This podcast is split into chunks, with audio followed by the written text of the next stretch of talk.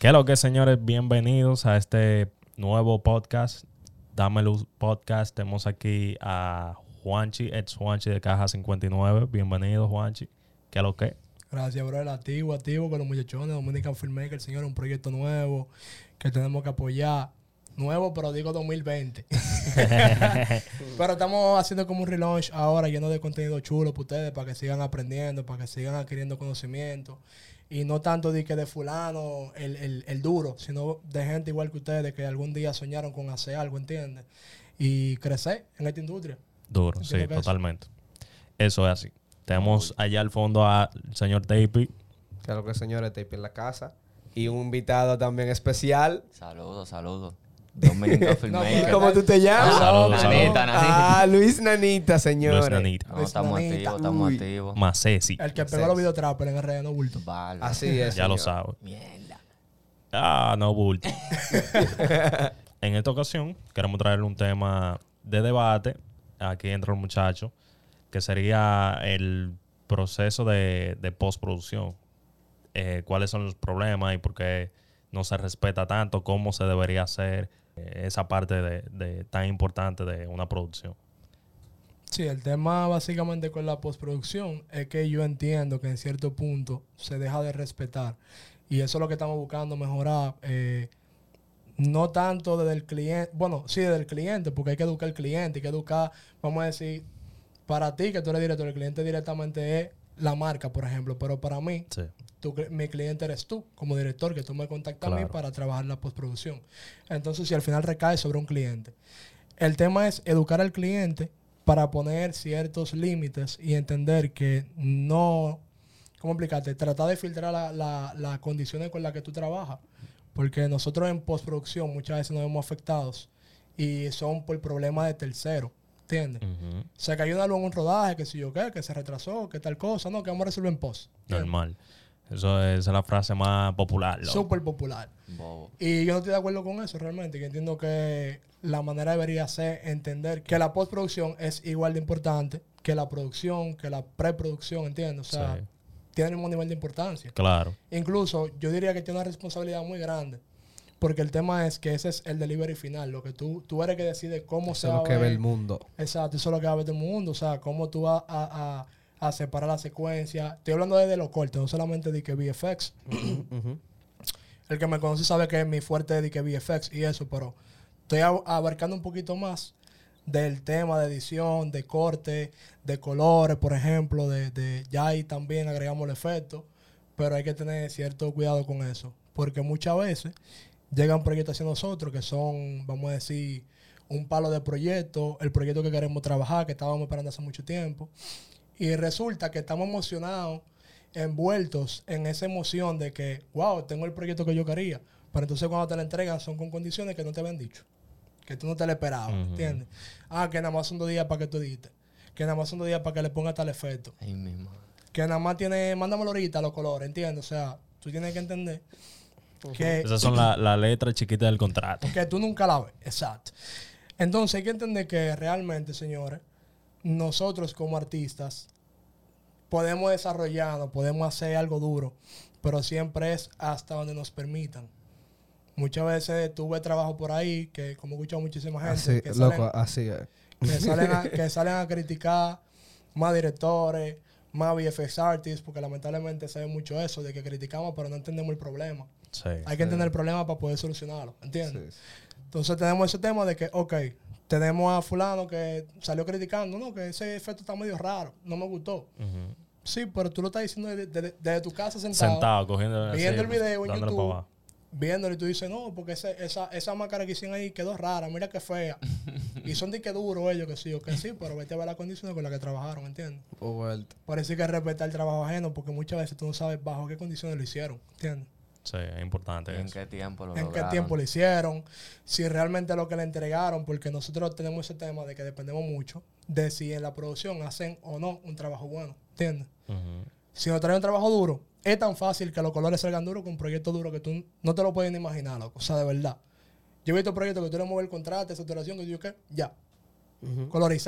Es Eso lo- colorista. Yo le decía eso a Nanita hace, hace un momento, que, que la calidad del proyecto involucra mucho eh, en esa parte de la producción, preproducción y preproducción. O El- sea, el que tiempo. como se vea en postproducción, eh, es muy importante que, que ya esté muy pactado, muy bien hecho en, pros- en, en- en la, propo- en la producción y en la pre. O sea, Exacto. Eso Cuando es mentira que se arregla en post. Sí. Exacto. Sí. Tú vas a hacer otra cosa, pero no vas a arreglar nada. Oye, Juanchi, ¿y en qué tiempo te tomó aprender de VFX? ¿Y qué fue lo que te llamó para tú salir de un editor básico a, a Ah, romper en. VFX? Esa transición. Esa transición. Está buena la pregunta, en verdad. Déjame.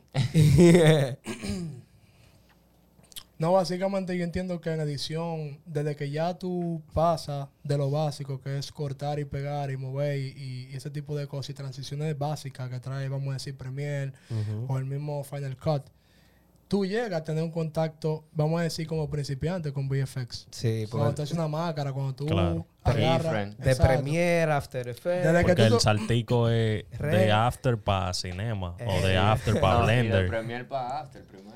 No, no, Sí. y- Y de exacto, primer- ese, exacto, ese es primer el- paso. ese es el Primer gateo. paso. Ese es el primer paso. De hecho, ese fue mi primer paso también. Claro. ¿Entiendes? Ese fue mi primer paso. Pasar de Premiere a After, After Effects. Effects. Claro. Ah, en Premiere tú puedes hacer rotoscopía, que es algo súper popular en el VFX y muy indispensable en muchos proyectos. O sea, hay algo que es súper básico en, en el VFX, que hay que entender por lo menos la noción, lo de la máscara y eso. Eh, tú lo puedes hacer en Premiere. En Premiere tú puedes hacer máscara y puedes hacer tu roto y puedes hacer keyframes y puedes hacer todo lo básico que incluye VFX. Pero Ahora, cuando no, andas cuando tú andas buscando algo más avanzado, algo que sea más fino, tú tienes que llevarlo ya a After Effects. Y After Effects es uno de las tantas, porque ese es como que la, la más básica para aprender a gatear, tú sabes. Claro. Para mí esa es mi favorita para aprender a gatear. Y yo todavía hoy en día trabajo con ella. Claro. Porque como me dijo el maestro Pintox, que está por ahí atrás en la cámara y vaina. El backstage. Exacto. Él lo vio por ahí, pero la frase dice así. El software llega hasta donde tu mente llegue. ¿Entiendes? Claro. El software está ahí, la herramienta ta- te la dieron. Te entregan un martillo. Tú eres que sabes si con ese martillo tú vas a hacer, vamos a decir, un castillo de arena, o si tú vas a agarrar y vas a construir un castillo de verdad. ¿Entiendes? Claro. Tú eres que sabes, tú eres que Con el decir. mismo martillo. Con un martillo. Claro. Entonces, ahí es que yo voy. Realmente en mi caso, yo aprendí Premiere primero. Tuve contacto básico con, con, con keyframes, con el tema de transiciones, cositas. Y después buscando algo más un poquito fino, en ese entonces yo lo que hacía era editar los, vamos a decir, los videos de, que yo grababa. Yo hacía screen record jugando Call of Duty, por ejemplo. Le ponía música, lo editaba, ponía di que los tiros salía que una vaina, una luna, jodiendo. una vaina. Hacía vaina así. Y, ¿Y dónde está eso? Tranquilo. Mande Solín, mande Eso Solín. está fuera No, del mapa. Un ya, YouTube, un está- YouTube. Eh, son momentos, momentos oscuros del no, yo no digo rata de verdad, compadre. pero no lo tiene en Twitch. Súbelo para curar. No, no, hay un par de cosas por ahí. Vamos a dejarlo por aquí cerquita en los comentarios. Pero, en fin, señores. eh, realmente sí, yo pasé After Effects y...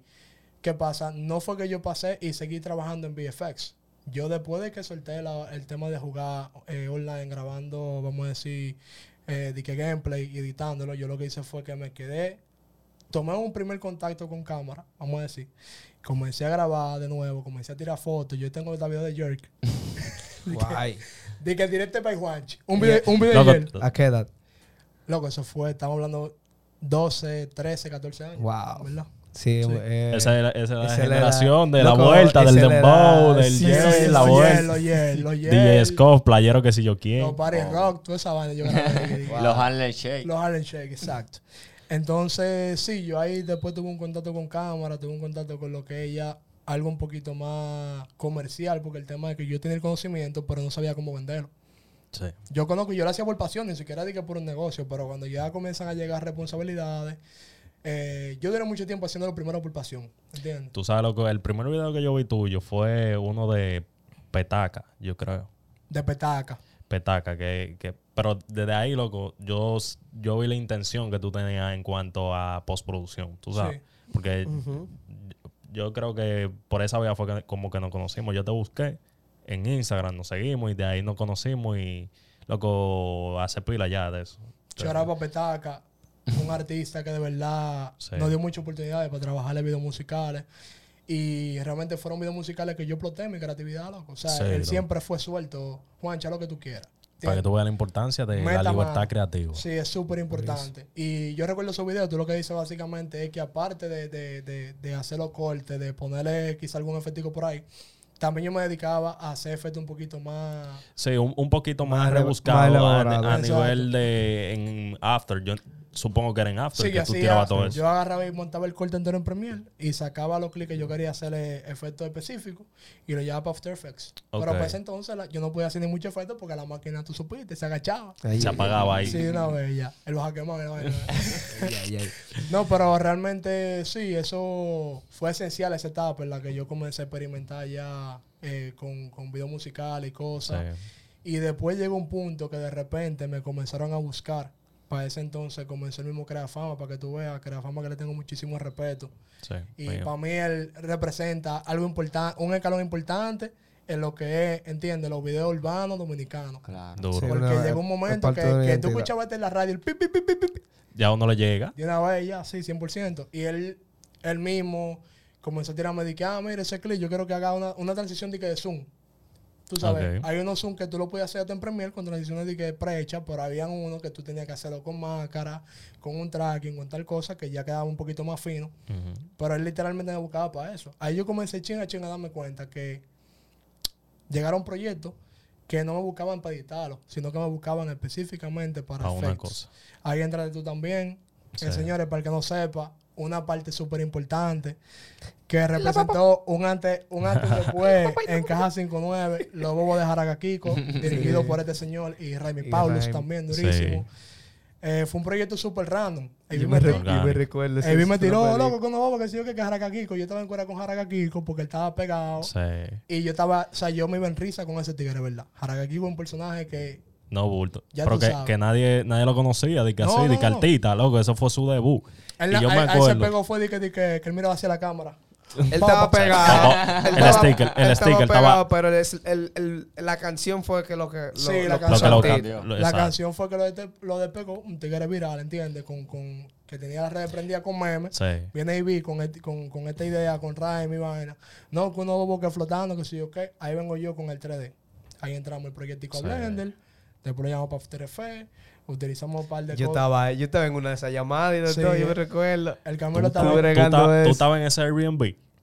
No, en la, en No, la, en la- llam- en la- en en la- la llamada, cuando él estaba bregando lo de los bobos, Sí, yo sí. estaba ahí viendo. qué es lo que Ah, estaba porque- haciendo. Porque y eso yo se dije, armó. wow, ¿y Eso- cómo tú haces eso? loco? Eso se hizo de que chilling en un Airbnb, de que Raimi y yo editamos después que se grabó, porque, loco, yo te tiré ya cuando la vaina se había filmado y todo. De que, Sí. De que loco, eh, ¿qué tal si le metemos unos bobos a eso? Pero ya lo teníamos pensado Sí, en, claro. en el rodaje. Eso fue Cristo Rey, loco, eh, con la gente atrás, ruling un teteo. Pero le quisimos como que dar ese concepto a Lina en, en dirección de arte. Alina fue que hizo de que la mesa, La el, jefa, el la jefa. mueble, la vaina. Sí.